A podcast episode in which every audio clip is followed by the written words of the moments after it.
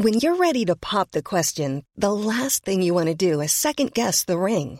At Bluenile.com, you can design a one of a kind ring with the ease and convenience of shopping online. Choose your diamond and setting. When you find the one, you'll get it delivered right to your door. Go to Bluenile.com and use promo code LISTEN to get $50 off your purchase of $500 or more. That's code LISTEN at Bluenile.com for $50 off your purchase. Bluenile.com code LISTEN. Heraldo Radio. Cada noche los expertos se reúnen para debatir, polemizar, desmenuzar a la noticia y a sus protagonistas en una mesa de opinión que saca chispas.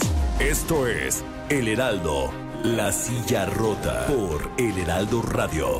Iniciamos.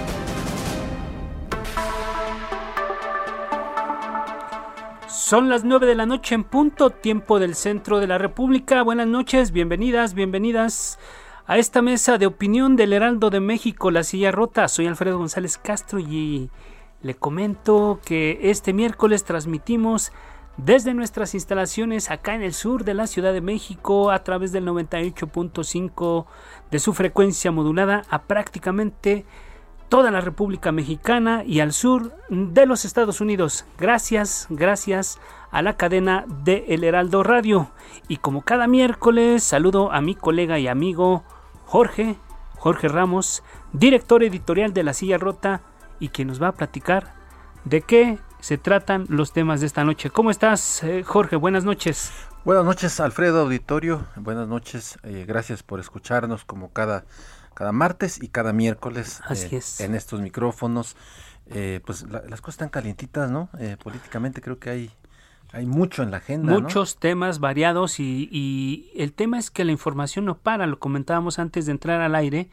Eh, o diga- no, no va a ser un tema de la mesa, pero vale la pena comentar que hay una discusión en, en el Congreso de la Unión, particularmente en la Cámara de Diputados, sobre cuándo será el, el tiempo en el que se, discute, se discutirá la reforma eléctrica y por primero se había dicho que será hasta el próximo periodo, en el 2022, y ahora resulta que no, que, que va a ser antes. Y esa es parte de las noticias que se están generando de último momento, Jorge. Así es, y en este contexto también eh, llama la atención un tuit del embajador de Estados Unidos en México, Ken Salazar, quien había alertado hace un rato que se reunió con funcionarios del gobierno mexicano para expresarles su muy eh, su preocupación. Se dijo muy preocupado por el tema de la reforma, así que pues habrá que estar atentos a ese asunto, pero eh, también es, es conveniente reflexionar, Alfredo Auditorio, sobre eh, aspectos que justamente nos han traído, digamos, a, a- a lo que hoy estamos viviendo. Al Este, momento Al momento, así es que estamos viendo hoy.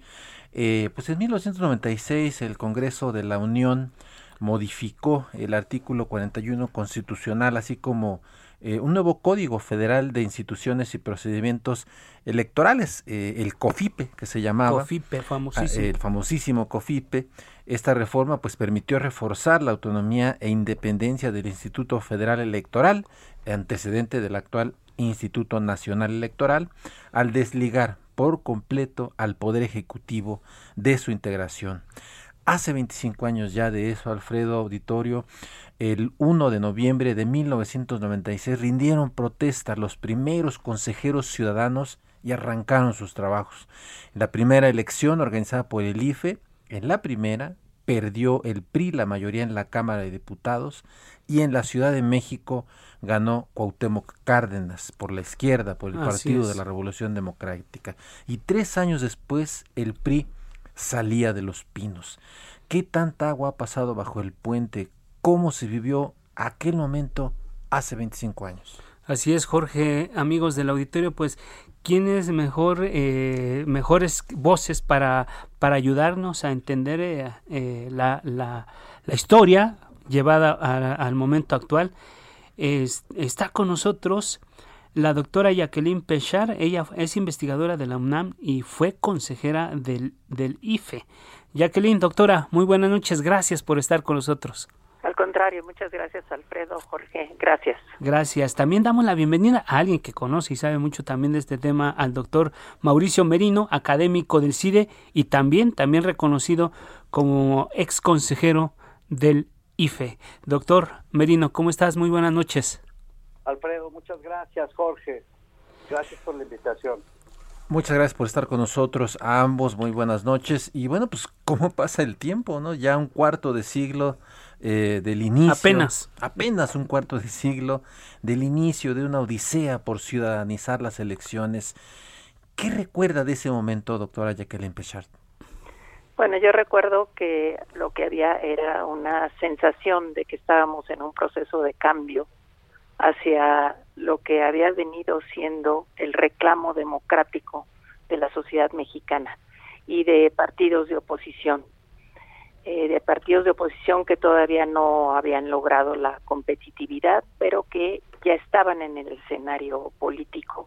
Y lo que había era un gran, una gran, digamos, asociación de de partidos, de, organizaciones ciudadanas, de organizaciones de mujeres que pugnaban prácticamente por una cosa central, que era que el voto contara para decidir quién nos gobernaba y quién nos representaba, y que fuera la única razón para decidir eh, quién nos gobernaba. Y esto implicaba romper con lo que había sido pues, el régimen del partido hegemónico y dominante previo. Entonces era un momento realmente, yo diría, como de, expectativas de enorme cambio y de mucha emoción de lo que se podía construir. Era, un periodo constructivo en materia de democratización que visto desde ahora parecería como que pues con frecuencia al gobierno actual se le olvidan estos 25 años de construcción democrática.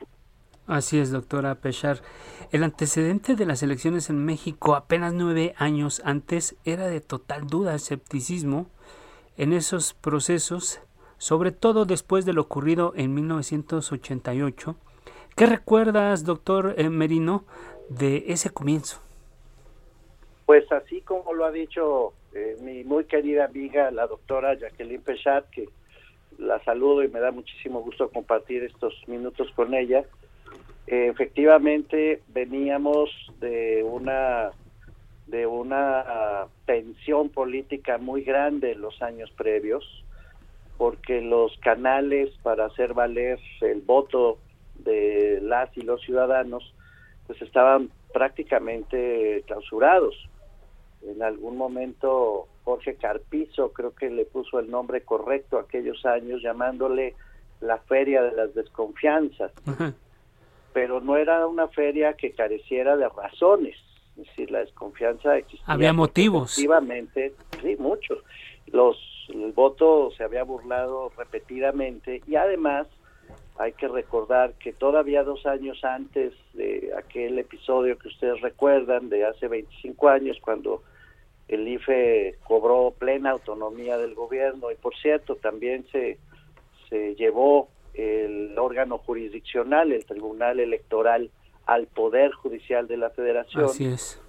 Eh, bueno, veníamos de un 1994 muy atribulado, con muchos acontecimientos de Luis Donaldo Colosio, con el alzamiento del zapatismo, con eh, la muerte de un dirigente, eh, pues de, Ruiz Macié, de, muy fuerte presencia política. Claro, el magnicidio de Colosio.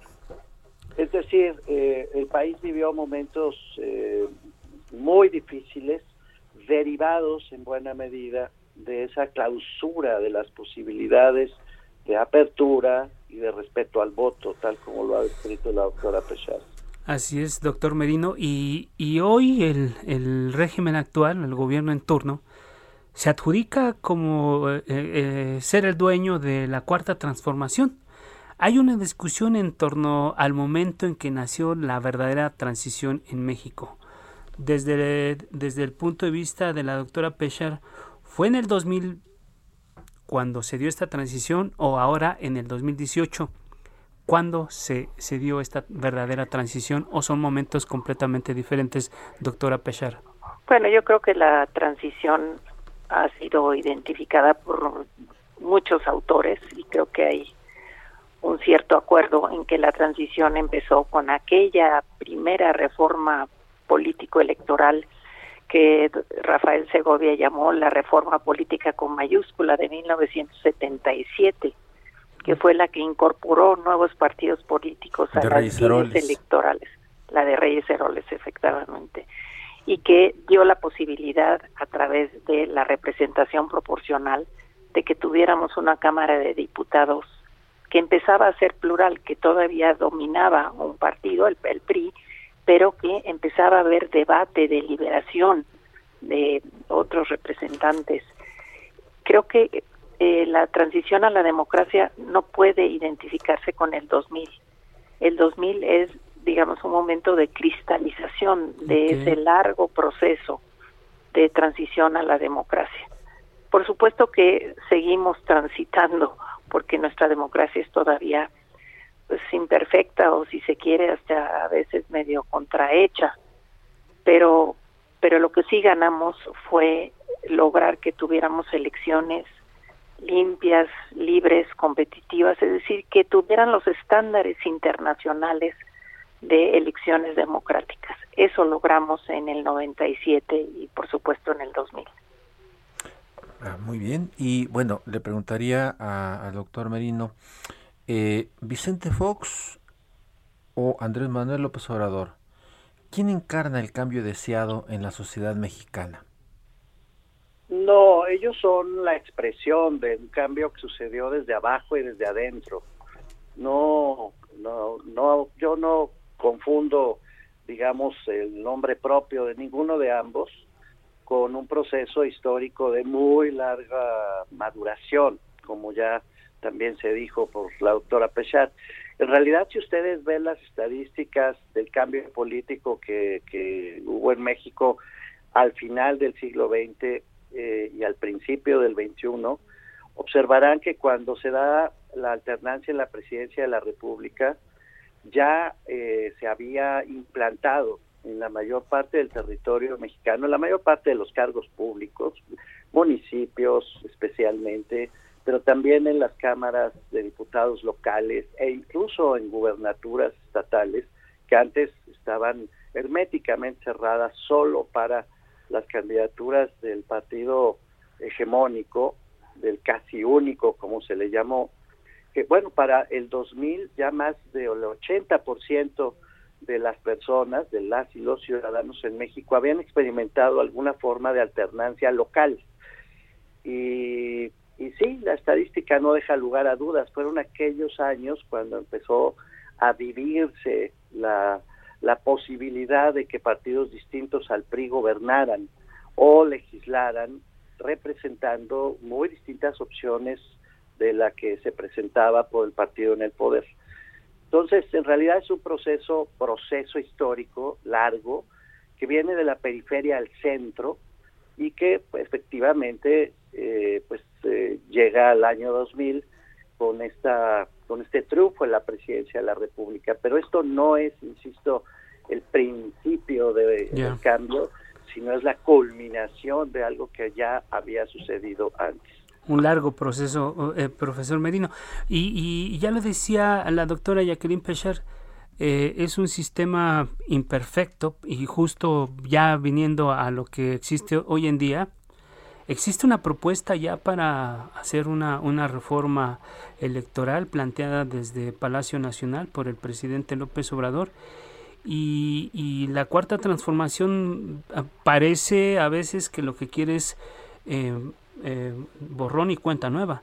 ¿Qué aspectos son necesarios reformar y debe renovar? A, este, en el caso del INE proponen que sea prácticamente que salgan todos los consejeros y todos los magistrados del Tribunal Electoral.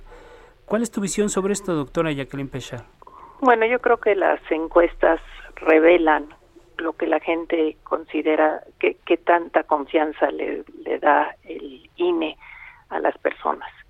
Si nosotros vemos, por ejemplo, encuestas sobre cultura democrática recientes de este mismo año, veremos que una de las instituciones, desde luego más que la presidencia de la República, que tiene mayor confianza, es, es el INE y sobre todo después de la elección del 21, que fue una elección pacífica, que fue una elección que logró implantar una nueva pluralidad, digamos, dentro de nuestro régimen de representación política.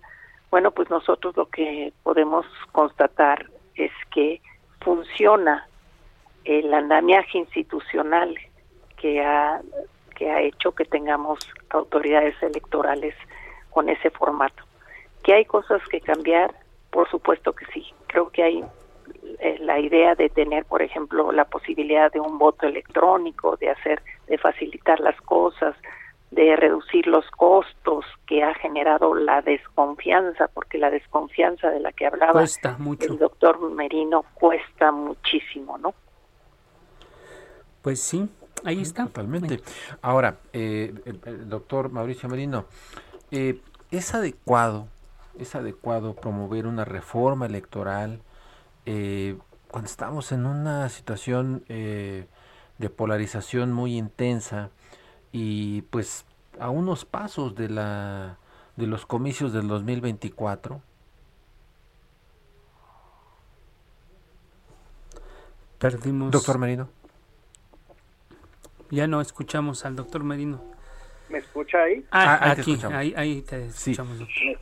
Perdón, les decía yo que las reformas electorales siempre han respondido a situaciones de conflicto. Eso no es una no es una novedad. De hecho, hubo momentos en ese en esos finales del siglo XX en los que incluso hubo una reforma electoral que no llegó a aplicarse porque hubo otra que la supleó aún antes de que se pusiera en práctica.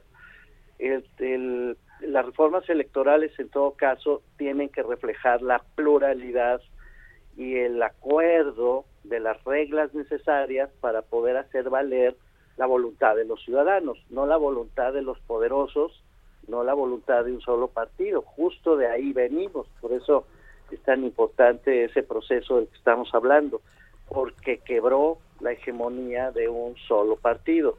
La así llamada transición a la democracia hizo pasar del singular al plural al país, es decir, permitió la expresión de distintos programas, de distintas ideologías, basados en la posibilidad de que las y los ciudadanos pues elijan entre todas esas posibilidades que tienen a la vista en la boleta electoral.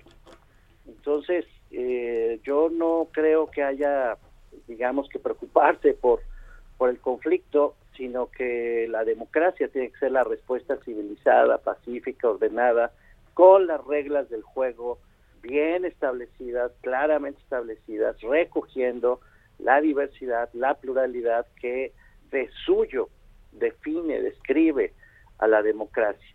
Lo que no es aceptable, como secuela de lo que estoy diciendo, es que la reforma responda a una sola voluntad.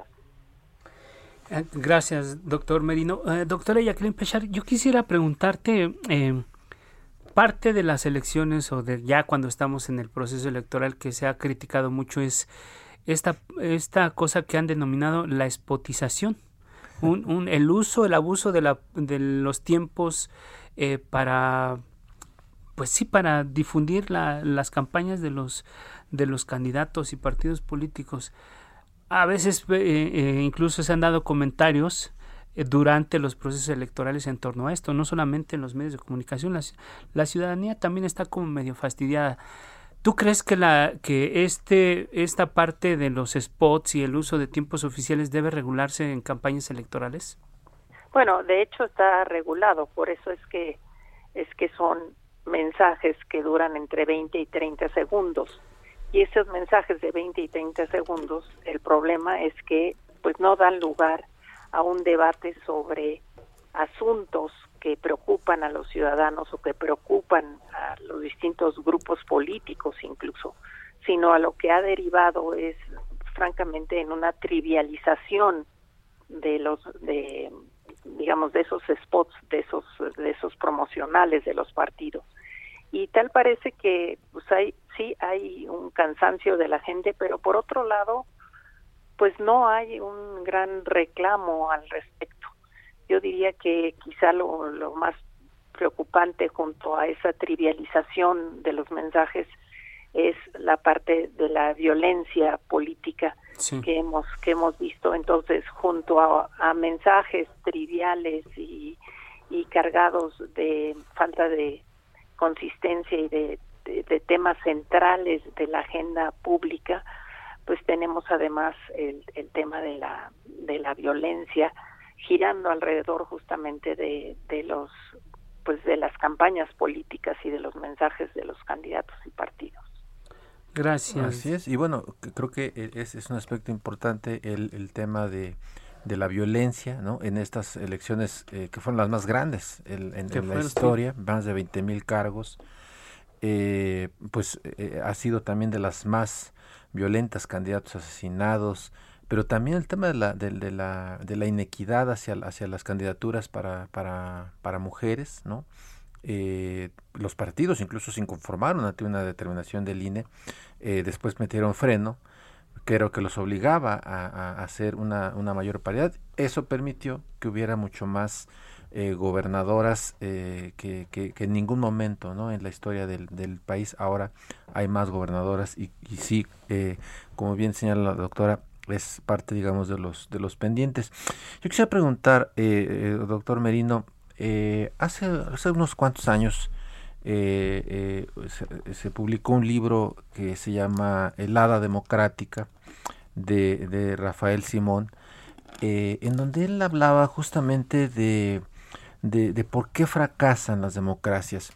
Y, y, quisiera en este contexto preguntarte si, si, si estamos en un riesgo de, de ese calibre actualmente en México.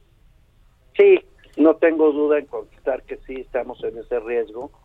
Primero, justo por, y de veras no sabes cuánto les agradezco esta conversación. No, al porque, contrario. porque lo primero es que se ha venido desconociendo este proceso del que estamos hablando. Eh, y que en realidad significó un cambio de régimen político. Es decir, eh, cuando escucho hablar de la 4T, me pregunto si en todo caso no debería llamarse la 5T, porque porque eso sucedió en los últimos años, un cambio de régimen político en el que se estableció pues una nueva forma de gobernar el país que todo el mundo ha atestiguado, no no digo nada que no hayamos visto, vivido, sí. atestiguado quienes hemos vivido este largo periodo.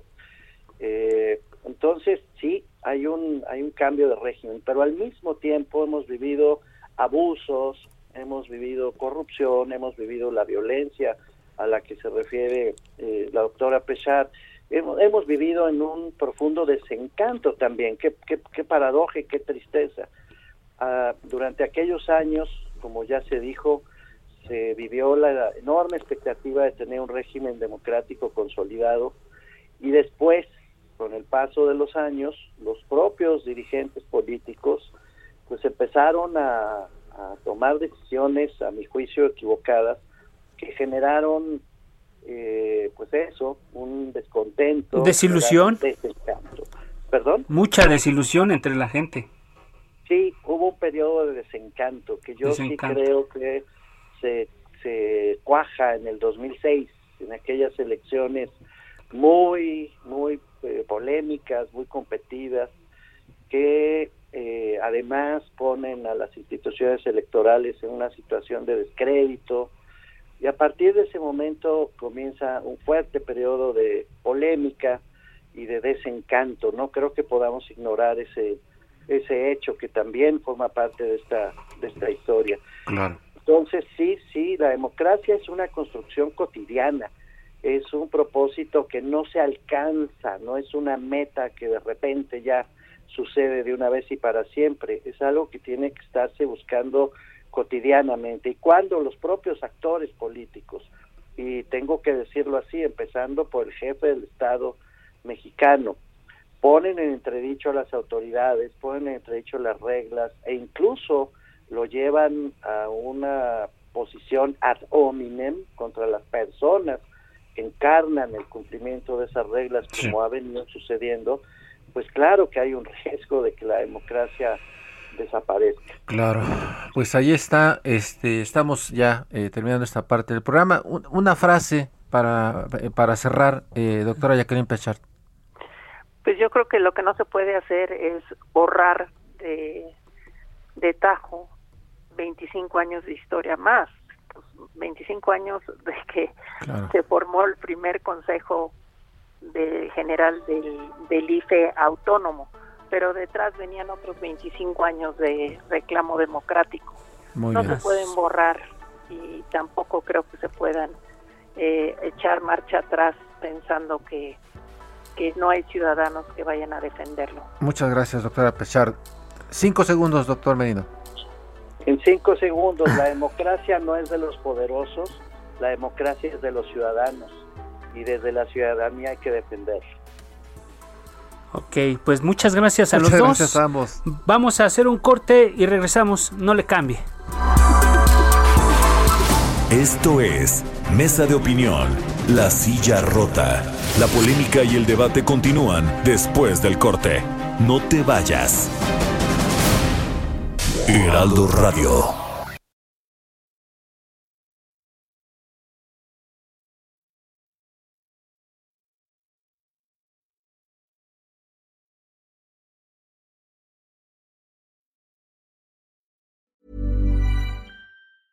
Everyone knows therapy is great for solving problems, but getting therapy has its own problems too, like finding the right therapist, fitting into their schedule, and of course, the cost.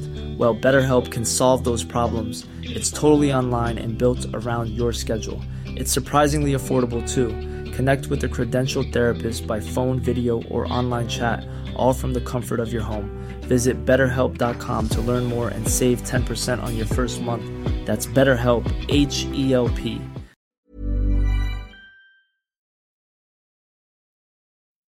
Heraldo Radio. El Heraldo, La Silla Rota. Mesa de análisis e investigación con Alfredo González Castro y Jorge Ramos. Regresamos.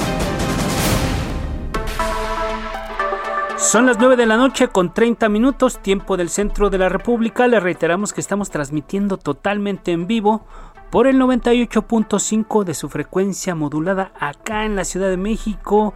Y como, como siempre, saludamos a todos los amigos que nos sintonizan en el interior de la República y allá en el sur de los Estados Unidos, donde nos escuchan gracias a la cadena de El Heraldo Radio. Jorge, estamos de regreso, un tema muy importante que, del que conversábamos en la primera parte de esta mesa de opinión pues eh, hay que recordar lo que pasó en lo que pasa en nuestra historia porque estamos condenados a repetirlo o de lo contrario pues a, cometer más errores verdad un tema muy importante que tenía que ver con la democracia la política en México que fue la, la reforma que dio origen al, al IFE hace 25 años justo un primero de noviembre Así es, buenas noches eh, de nueva cuenta al auditorio, Alfredo. Eh, y pues sí, eh, hace unos momentos en estos micrófonos, la doctora Jacqueline Pechard y el doctor Mauricio Merino, ambos exconsejeros de ese, de ese IFE, hacíamos, reflexionábamos sobre esos 25 años, lo que estamos viviendo ahora y pues los riesgos que ellos ven para la democracia, ¿no? Y, y bueno, fíjate que ahora ese tema no pierde actualidad eh, y tiene creo que ver mucho con, con, el siguiente tema que vamos a abordar. La política. La política, ¿no? Eh, hubo una declaración inédita del presidente nacional del PAN, Marco Cortés, que pues parece desatar el avispero. Eh, todo indica, ahorita lo escucharemos, que su única esperanza en el 2022 es Aguascalientes. ¿Carro completo para Morena 2022? Así es, así es, Jorge, amigos del auditorio.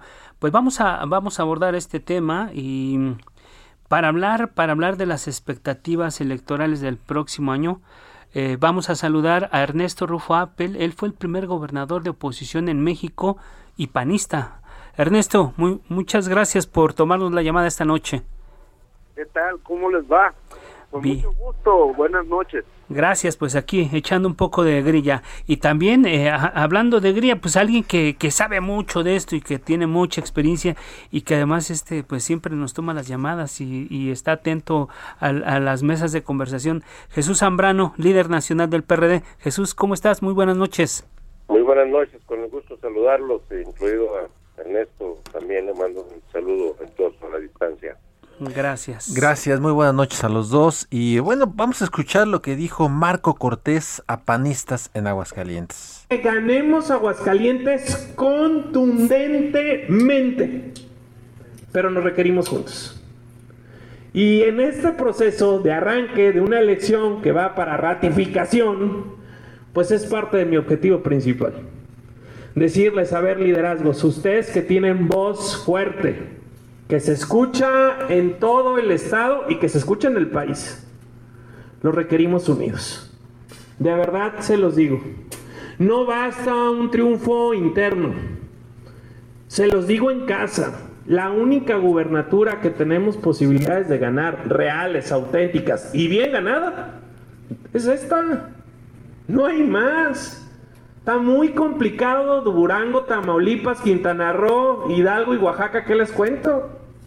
La única que tenemos realmente posibilidades y muy buenas y contundentes de ganar es Aguascalientes. Y ahí tenemos la responsabilidad de hacerlo bien. Bueno, pues eh, la, la, declaración podría tener muchas interpretaciones, pero bueno, la que la que los panistas que no quieren a Marco Cortés y también Morena ya se colgó, pues dice que pues más bien está es un reconocimiento anticipado de la derrota. ¿Qué opinas, Ernesto? Bueno, primero un abrazo a Jesús Zambrano, que siempre lo lo he mantenido en gran aprecio por su manera y su vocación democrática y por ello pues eh, privilegiado de que eh, nos acompañe en esta pues en esta mesa de análisis que eh, sí se requiere de una manera pues muy abierta con mucho eh, propósito de buscar eh, la manera que dé esperanza a un México que regrese a la prosperidad, al orden, a la institucionalidad. Y estas declaraciones de Marco Cortés, pues eh, vienen a, a confirmar el que la dirección que pues él ha llevado no ha logrado mayor avance y que eh, pues esto pone en claro que los distintos partidos de oposición frente a la 4T algo tendrán que hacer para eh, lograr pues que haya entusiasmo y confianza cívico ciudadana en las propuestas políticas que que logren quitarnos esta pesadumbre, esta preocupación por el futuro, este desasosiego que nos causa la 4T y su presidente López Obrador. Pues en general, esa es mi, mi comentario de apertura, Jorge y Alfredo. Muy bien, don Ernesto. Gracias, Ernesto. Muchísimas gracias. Y preguntarle a, a Jesús Zambrano, líder nacional del PRD, esto, estas palabras de Marco Cortés son el tiro de gracia a la coalición Va por México. No, no, no lo vería yo así. Eh, vamos, en primer lugar, pues, como lo podemos, lo pudimos escuchar, pues fue tomado de esa grabación de una reunión interna, desconozco el contexto, dónde, con quiénes, etcétera eh, se hizo esto y estuvieron desde luego eh, pues grabando allí eh, esta alocución, reflexión interna de Marco Cortés, no sé cuándo fue incluso. Lo cierto es que ese no ha sido el tono en el que nosotros hemos estado abordando los temas de las elecciones del 2022 en eh, la mesa de los eh, presidentes de los tres partidos y de los equipos electorales y de los eh, coordinadores parlamentarios que son los que nos hemos reunido semanas con alguna frecuencia y lo que hemos dicho es que todas las elecciones de entrada todas ni una sola. Tienen su grado de dificultad y tienen su también eh, gran oportunidad para que vayamos eh, a disputarlas con ánimo de ganar. Ya. Eh, unas con mayor dificultad, otras con menos. Entonces, yo no me voy a meter a las discusiones internas del PAN, quién lo hizo, o los juicios de valor que hay al respecto del liderazgo de Marco Cortés. Yo me he manejado con él en un ambiente de respeto institucional y no ha sido su rayo eh, el, el, tono, el tenor de las eh, eh, los análisis que hemos hecho sobre cómo debiéramos participar y qué es lo que hay que hacer en las seis entidades que tendrán elección para gobernador el 2022, el próximo año, sino decir, ok, aquí están las dificultades, los problemas que tenemos. Ciertamente Marco ha dicho eso en Aguascalientes, nosotros incluso dice podemos ganar solos. Yo digo Van solos, de hecho. Sí, bueno, han dicho eso, pero ni los dos precandidatos que trae Acción Nacional eh, han dicho que quieren ir solos, ¿eh? Por lo menos yo he platicado con los dos por separado y los dos, tanto el senador Martín del Campo como la diputada federal Tere Jiménez, eh, me han dicho, oye, queremos ir en alianza. Y claro, se lo han dicho. O Incluso dicen que hasta MC podría sumarse en esta. Que, eh, podría, ¿no? Pero MC sigue en su lógica de ir solo. Entonces, y, y, en todos los demás estados hemos dicho, examinemos, valoremos eh, y tomemos las mejores decisiones para ir en ánimo de competir. En ese es el tono. Okay. Entonces es un tiro de gracia. Okay. Eh, para la para la para la eh, coalición ni tampoco es ya eh, el triunfo anticipado de Morena y carro completo el 2022. No, yo no lo veo así. Por lo menos yo no lo voy a asumir así. Vamos, vamos a escuchar lo que dijo esta tarde Marco Cortés a Salvador García en estos mismos micrófonos. Eh, no es que haya matizado, se haya retractado, pero sí lo dijo de manera diferente lo que, lo, que, lo que él reconoce que comentó en el audio que se filtró y que se dio a conocer. Vamos a escuchar y regresamos. Es un audio absolutamente descontextualizado, editado, de fuego amigo, que busca pues generar eso, insidia y que genera confusión en la gente y en los países.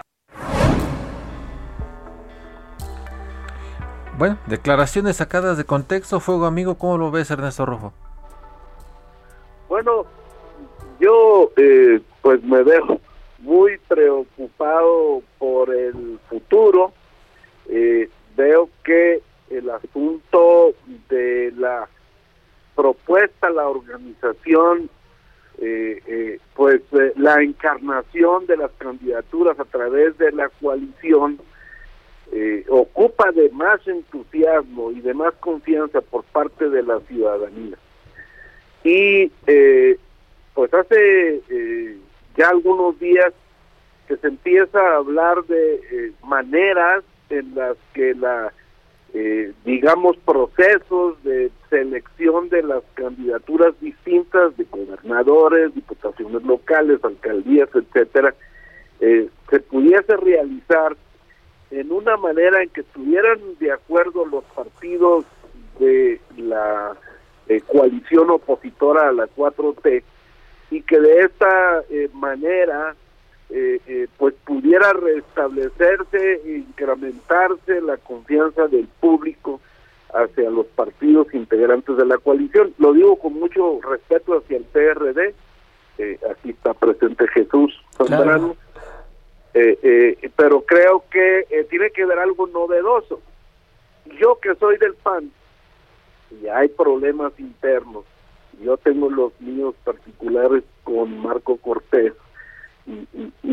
sí creo que el PAN tiene que, pues, abrirse y, y, tumbar esas puertas que han mantenido el control y respecto de la vida interna del partido y que debe de proponerse pues mecanismos a la vez internos de eh, elecciones primarias de los eh, aspirantes y todo eso, o sea, motivar a la participación y eh, ya dejar de estar utilizando las viejas caras y los compromisos políticos que lo único que han logrado es que se pierde el entusiasmo. Entonces necesitamos apertura. Y también la salida de, Marco Cortés del partido. pues yo lo que creo es que algo que nos inspiraría a muchos a todos en el PAN y creo que al público y la gente simpatizante con la coalición sería que se cree un nuevo comité ejecutivo nacional del PAN. Muy bien, eh, Jesús Zambrano, ya sé que tú eres dirigente del PRD, pero eh, ¿esto qué tanto afectaría al, a los trabajos? Están ya por iniciar, de hecho ya están arrancando, estas mismas declaraciones lo demuestran, pero ¿qué tan viable ves que pudiera, que, que tuviera que salir Marco Cortés en estos momentos de la dirigencia del PAN? El respeto al partido ajeno es la paz. claro, pero pero sí sí fracturaría. nuestros tratos han sido institucionales. Ok. ¿sí? Desde el año pasado que estuvimos trabajando las uh, candidaturas y todo esto, hubo un tiempo en el que, y luego ahora después también, cuando Marco no estuvo al frente del partido institucionalmente, y seguimos haciendo acuerdos con el PAN como institución. Y espero que independientemente de lo que suceda en el PAN, ojalá y lo que resuelvan sea de una manera civilizada dentro del marco de sus propias normas estatutarias y legales y sin problemas eh, y, y, que sigamos tratándolos institucionalmente porque estoy de acuerdo con Ernesto ahorita lo que decía hay que estar abiertos hay que no hay que cerrarnos a nada hay que abrirnos, etcétera, todo esto hay que hacerlo y al mismo tiempo también, eh, pues eh, que pensemos en que lo que nos estamos jugando hoy y más todavía con miras al 2024 es eh, de un enorme valor, de un enorme riesgo para la vida del país. Y el actuar juntos nos potencia, ahí está, lo vimos hoy, con la decisión ya de aplazar hasta el 15 de abril la discusión de la reforma energética, que es más allá que eléctrica. Jesús, yo te quiero preguntar, eh, si van separados, ¿no hay posibilidad de quitarle, de, hacerle frente a Morena? ¿Tú qué piensas de eso? Yo creo que el valor de la unidad es lo que nos ha permitido ganar la confianza de la gente. Eh, lo vimos el pasado el 6 de junio, con los triunfos que tuvimos, con el 42% que logramos para integrar la Cámara de Diputados, y ahora hay que verlo así, hacia adelante. La gente lo que desea, y es parte de lo que hay que entender, es que continuemos juntos. Pensar en que yo solo puedo ganar, yo, bueno, a lo mejor sí, pues, y para qué correr riesgos de más. Hay un valor de la unidad que es lo que la gente hoy está premiando. Ahora, ya lo mencionaron eh, el tema del 24 y es que la cosa no paró ahí. El gobernador de Aguascalientes, Martín Orozco, reveló que Marco Cortés también da por perdida ya la elección presidencial del 24, es decir, la da perdida para la oposición, para el, para, para ustedes, este, no así para Morena. Vamos a escucharlo. Adelantó que el 24 también lo iba a perder, porque le agrego algo que seguramente también causará ruido, pero pues es el momento, ¿no? Me dicen, no, es que es la realidad. Y, y buscaremos impulsar y motivar a Diego, gobernador de Guanajuato, a Mauricio Vila, gobernador, y que lo sepan mis compañeros porque los estimo, gobernador de Yucatán, y a Maru, gobernadora de, de Chihuahua, para ver qué logramos rescatar en el 24. Bueno. Eh, la pregunta aquí, si ya se da por perdida la elección del, del 24, que la, que la oposición ya cierre el changarro, que el último en salir apague la luz, Ernesto. bueno, a ver, primero reconocer esa eh, forma respetuosa de Jesús Zambrano hacia los integrantes eh, representativos de otros partidos, porque es la razón básica y fundamental para una coalición. Entonces, pues está clara la dimensión de dirigentes de Jesús Zambrano y su manera de expresión.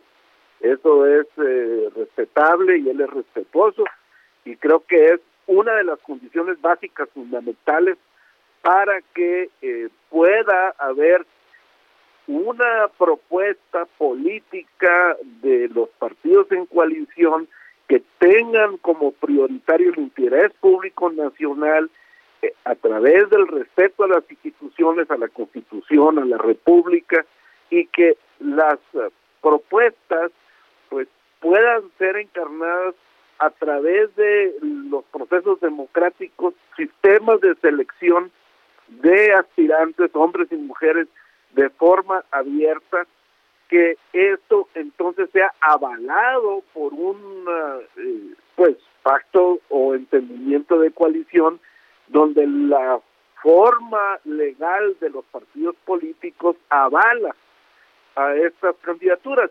No importa que eh, sean también personas, hombres y mujeres que vengan de algún partido político o sean ciudadanos puros. Eh, eh, el tema es aquí encontrar gente con trayectoria, con popularidad, que eh, pues por lo mismo sean dignos de confianza, gente creada en la cultura del esfuerzo y que de esta manera pues podamos otra vez empezar a tener esperanza para recuperar la, la, la vida pública y la institucionalidad en nuestro país. Muchas gracias, eh, Ernesto Rufo. Jesús Zambrano, eh, pues ya has estado en la oposición, pues tú sí de plano ya... Vámonos todos. Vámonos ya, paguen la luz y el último que... Más bien el último que salga paga la luz. Jorge, eh, y, y creo que en esto coincidirá mi estimado Ernesto, a quien le reconozco todo el simbolismo eh, que tiene el haber eh, jugado ese papel el primer gobernador de oposición en el país frente al hegemónico entonces PRI. Y es, el 24 hay que hacer todo lo posible para sacar a Morena de Palacio Nacional y ganar la mayoría en las cámaras de diputados y senadores. Recupero lo que decía hace unos momentos. El valor de la unidad de la coalición y si se puede más amplia que la que tuvimos en Va por México para las elecciones del pasado 6 de junio, ojalá y se pueda lograr no solamente con partidos políticos más, sino también con más participación de la sociedad civil. Eso es lo que le va a dar una enorme fuerza y potencialidad para que hagamos realidad lo que la gente me lo dice a mí en muchos lugares públicos donde me ubican, me reconocen. Oigan, ya hay que sacar a esos desde el gobierno el 24, el 24 va a ser la oportunidad, sí, pero sigan juntos, la unidad es muy importante. Bueno, hay que seguirla trabajando. ¿Quién, quién, con quién al frente? Mira, miren, eh, y Ernesto, junto conmigo, hemos visto ya pasar décadas de cosas en la vida política del país, transformaciones profundas de México. De aquí a dos años que estemos hablando de quién puede ser el candidato de una coalición amplia, ¿qué cosas van a pasar? Muchas, cosas vamos a tener? ¿Qué país vamos a tener dentro de dos años? Antes de que estemos decidiendo la candidatura al gobierno de la República. ¿Quién sabe si sigue este proceso de degradación? quién sabe con qué país vamos a estar y qué fenómenos políticos vamos a encontrar. Entonces, muy bien. Yo diría, la candidatura va a surgir de manera natural. La coalición es la que hay que privilegiar, mantener y trabajar. Pero Jesús, a veces, a veces parece que hasta en los gobernadores en turno, incluso de la oposición, hay mucho temor y eso los lleva al entreguismo. Incluso decía Pancho Domínguez, el, el exgobernador de Querétaro, que la derrota anticipada en política es entreguismo. Una reflexión para cerrar, este, regálame una reflexión. 30 segundos. Ernesto, sobre este tema. Bueno, ante todo, el pues asunto esencial de que la vida de la nación eh, eh, está eh, siempre descansando en la búsqueda del entendimiento, del consenso, y para eso los procesos democráticos y las leyes vigentes, para eso la constitución, para eso hicimos el INE, para eso se construyeron las credenciales del elector y, y la búsqueda de la transparencia y los órganos autónomos para hacer pesos y contrapesos y todo esto. Entonces, no podemos rendirnos. Hay un México constructivo que, que busque la, la prosperidad y hay un México solidario que busca que tengan elementos crecientes las personas que no han tenido las mejores oportunidades. Y, y esto sí e, es un asunto esencial de la vida pública y yo veo con mucho interés el tema de la coalición porque entonces no habría ninguna ideología en privilegio. Lo que habría sería el interés público nacional y la defensa de las instituciones nacionales. Muy bien. Eh, Jesús, literalmente 15 segundos. Una frase. Jamás entrega de la plaza sin dar la pelea. Eso. No me doy por vencido de antemano. Eso. Vamos a pelear hasta el último. Gracias. eh, hasta donde nos den los pasos. Muchas, Muchas gracias. gracias, Pues este, ya llegamos al final de este espacio. Ernesto. Agradecemos a, a Ernesto Rufo, exgobernador de Baja California, a Jesús Zambrano, líder nacional del PRD. Eh, nos vamos, agradecemos Nos a quienes hacen así es. posible este espacio, a los invitados, Isaías Robles en la información, Ángel Arellano en la producción, eh, eh, Emanuel Bárcenas en los controles técnicos y Gustavo Martínez en la ingeniería. Los esperamos el próximo martes a las 9 de la noche. Así es. Y por favor, no se les olvide, se quedan con Heraldo Capital con Virgilio Pasotti. Nos vemos, nos escuchamos la próxima semana.